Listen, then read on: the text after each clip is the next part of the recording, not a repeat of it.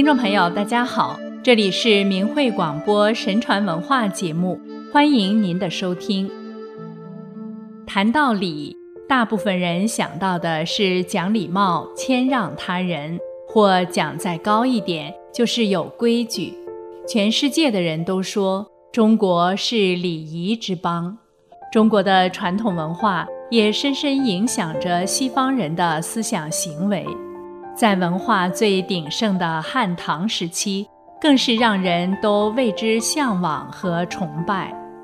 但是随着时间的流逝，所谓时代在发展，科学在进步，过度依赖科技的现代人，开始注重现实的得失，对礼仪的认知逐渐淡忘了真意，思想和行为上也堕落得完全背离道义。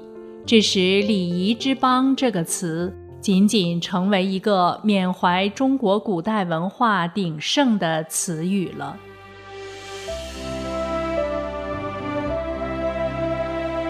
一礼，《说文解字》中说：“礼，履也，所以事神至福也。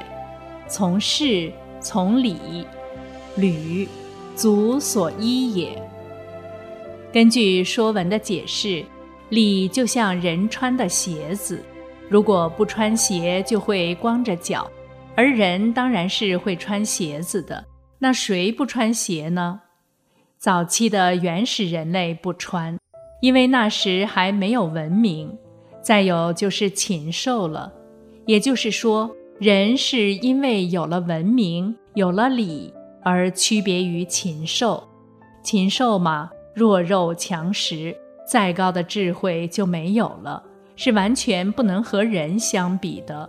人是最珍贵的，是有智慧的，但正因为有了智慧和丰富的思想，同时也会产生不好的自私的思想。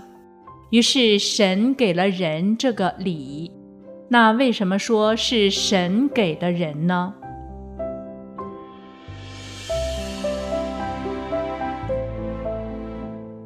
二，士字部。礼的部首是士，《说文解字》中说：“士，天三古体，天垂象，见吉凶，所以是人也。凡士之属，皆从事。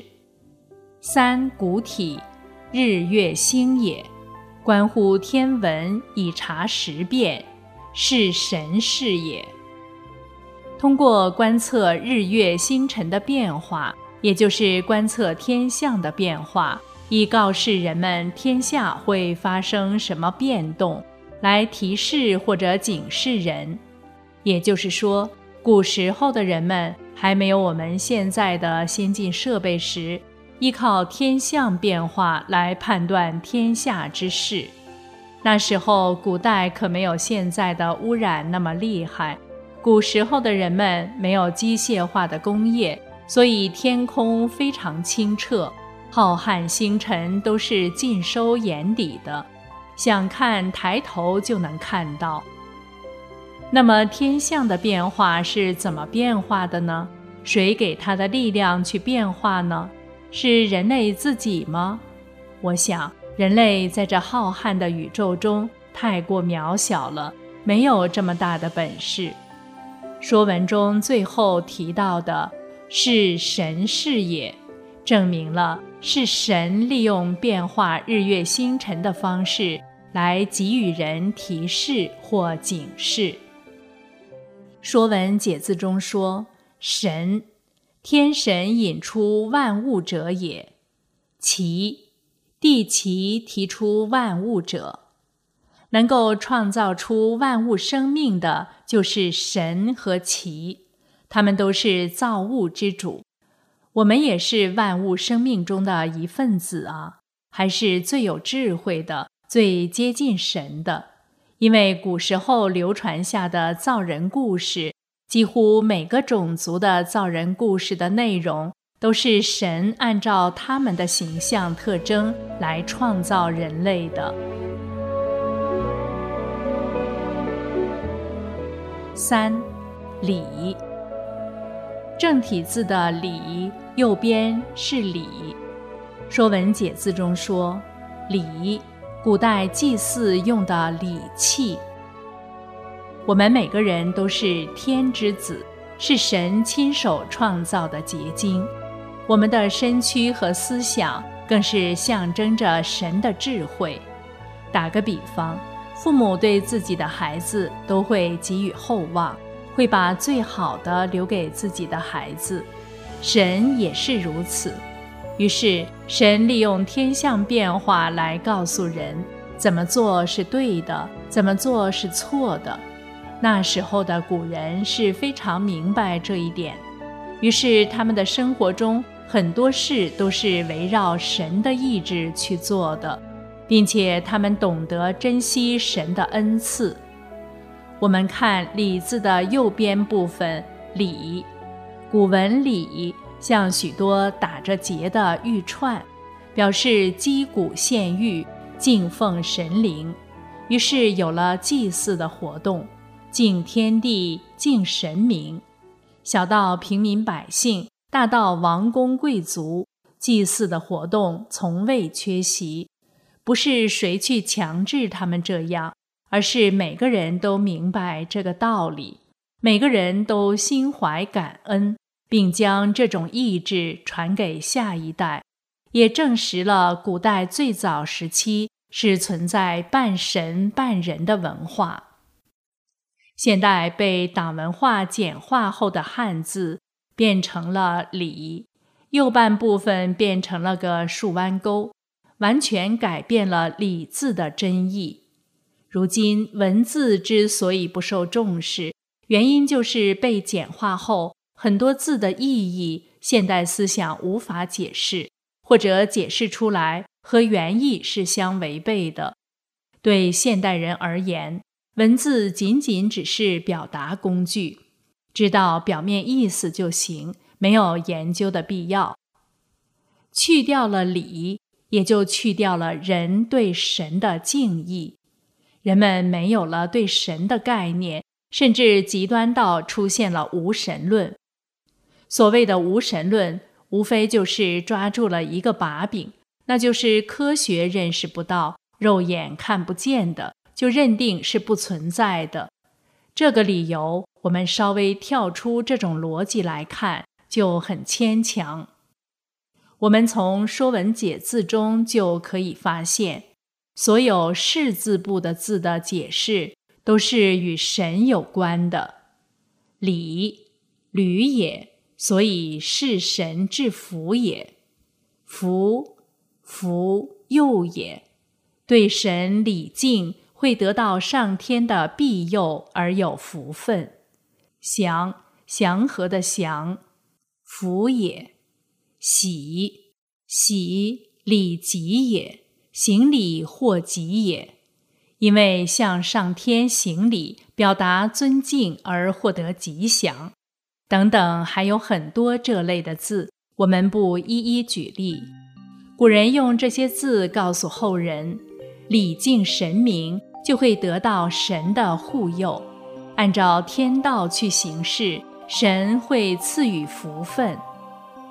说看不见神，所以就不存在，可以肆无忌惮。所谓“我命由我不由天”的思想，做事就不考虑善恶因果。只要自己快活，想怎么做都是对的。如此反其道而行，那就用灾难来制约人，瘟疫、战乱、自然灾害，反正是不让他们再败坏下去。不好的只能被销毁。我们去查看历史的时候，就会发现这一点。产生灾难的前提都是这人变得不好了。那要是人人都向内反思，做好自己，提升道德，哪还有灾难呢？谁会去惩罚好人呢？所以，证明神存在的事情，从古至今数不胜数。最最明显的就是文字，古人将宇宙的一切用文字来向后人证明，这是不可否认的。神其实给人很多次机会，纵使有天灾的惩罚，还是留下了很多可挽回的人。就像我们的父母，无论我们做了什么违背他们意愿或伤害他们的事情，也许他们会用家法打骂我们，可他们爱护我们的心是不变的，依然苦口婆心地劝教。于是神派下来很多人，给予他们超凡的智慧，用言行来启发唤醒还在迷失的人。例如，古代的圣王明君尧和舜，禅让的故事传为佳话和典范；商汤的宰相伊尹，周王朝开国宰相姜尚、姜子牙，开创儒家学说的圣人孔子，汉朝的兵圣韩信，三国的诸葛亮，不出茅庐便知天下事；明朝的刘伯温。与朱元璋的对话被记录下来的寓言之作《烧饼歌》等等，甚至人在极其败坏的情况下，神不惜亲自下世度人，经历无数的苦，遭了无数的罪，只为让人醒悟，返回原来的本性中去。例如，释迦牟尼创立佛教，耶稣创立基督教。老子创立道教，一直到今天，在全世界流传的法轮大法，都是神给人挽回滑下来的道德、返回善良本性的机会，盼望着人类能够早早醒悟，重新审视自己，找回自己生而为人的真正原因。好了，听众朋友，今天的节目到这里就结束了，感谢您的收听，我们下次时间再见。